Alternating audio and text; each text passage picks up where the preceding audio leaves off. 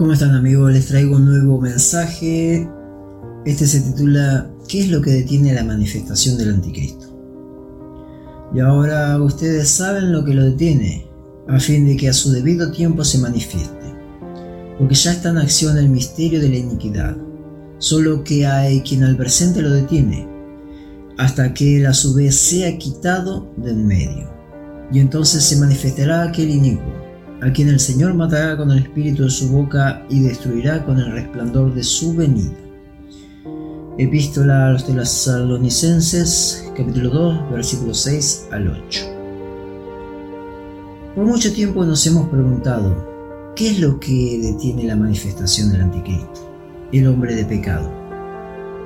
En todo este lapso se hicieron muchas especulaciones, quizá la iglesia, quizá el Espíritu Santo, o algún poder especial o decreto celestial. Sabemos que la gran tribulación va a ser la época más oscura que atravesará la humanidad. No tiene comparación a nada que el hombre en toda su historia haya vivido. El mundo entero sumido en una oscuridad sin precedente, gobernada por este hombre, el hombre de pecado, el anticristo, como lo llamamos nosotros. Dios es luz, nos dice en Primera de Juan, capítulo 1, versículo 5. Y Dios, desde la resurrección y ascensión de Jesucristo, Dios está en la tierra en la figura del Espíritu Santo. En cada corazón de los que hayamos aceptado a Cristo como nuestro único Señor y Salvador, y hayamos sido bautizados con el Espíritu Santo de la promesa. Mientras tienen la luz, crean en ella, para que sean hijos de la luz. Juan 12:36. El propio Jesús nos decía esto. Al estar en nosotros el Espíritu de Dios, los creyentes pasamos a ser nosotros los portadores de esa luz. Ustedes son la luz del mundo. Una ciudad en lo alto de la colina no puede esconderse, ni se enciende una lámpara para cubrirla con un cajón. Por el contrario, se pone la repisa para que alumbre a todos los que están en casa. Nos decía Jesús en Mateo capítulo 5 versículo 14 y 15. La senda de los justos se asemeja a los primeros albores de la aurora. Su esplendor va en aumento hasta que el día alcanza su plenitud. Proverbios 4:18. Una hermosa palabra, una hermosa enseñanza nos eh, dice cómo somos los justos que parecemos los primeros albores de la aurora, ese resplandor que va en aumento hasta que el día alcanza su plenitud. Algún día vamos a alcanzar nuestra plenitud y nuestra luz será completa. Juan era una lámpara encendida brillante y ustedes decidieron disfrutar de su luz por algún tiempo. Esto está escrito en Juan capítulo 5 35. Aquí Jesús les enseñaba que Juan, el Bautista, era una lámpara encendida, brillante, y las personas de su época disfrutaban de esa luz, hasta que llegó el, el propio generador de luz, Jesucristo. Porque ustedes antes eran oscuridad, pero ahora son luz en el Señor. Vivan como hijos de luz, nos dice el apóstol Pablo en Efesios 5, 8. Acá nos dice que nosotros antes éramos oscuridad, pero ahora somos luz. Eso quiere decir que tuvimos una transformación, un encuentro con Jesucristo, un encuentro con el Dios de luz, en el nombre de Jesús. Y así, de esa manera, pasamos a ser nosotros los hijos de la luz y nos debemos comportar como realmente hijos de luz.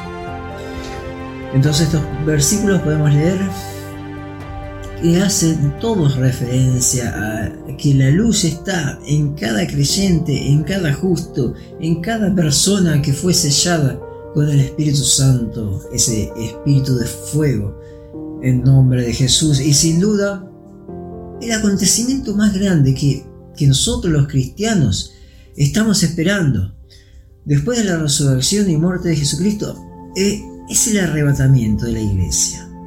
El día de la resurrección de los muertos en Cristo y la transformación de los que estamos vivos. Ese evento maravilloso que lo venimos esperando desde el tiempo de los primeros cristianos. Porque el Señor mismo con voz de mando, con voz de arcángel y con trompeta de Dios, descenderá del cielo, y los muertos en Cristo resucitarán primero. Luego nosotros los que vivimos, los que hayamos quedado, seremos arrebatados juntamente con ellos en las nubes, para recibir al Señor en el aire, y así estaremos siempre con el Señor. Está escrito en 1 Tesalonicenses 4, 16 y 17. Sabemos que este acontecimiento tendrá lugar tarde o temprano. Si observamos todos los acontecimientos mundiales a la luz de las escrituras, podemos entender que ese día ya está muy pero muy cerca. Jesucristo en sus enseñanzas lo compara a los días de Noé, a los días de Lot, dos personajes justos que vivieron en medio de una generación perversa, donde la maldad llegaba al colmo, y Dios los quitó y los salvó a ellos y a sus familias, salvándolos de la destrucción de los hombres y mujeres de esa época.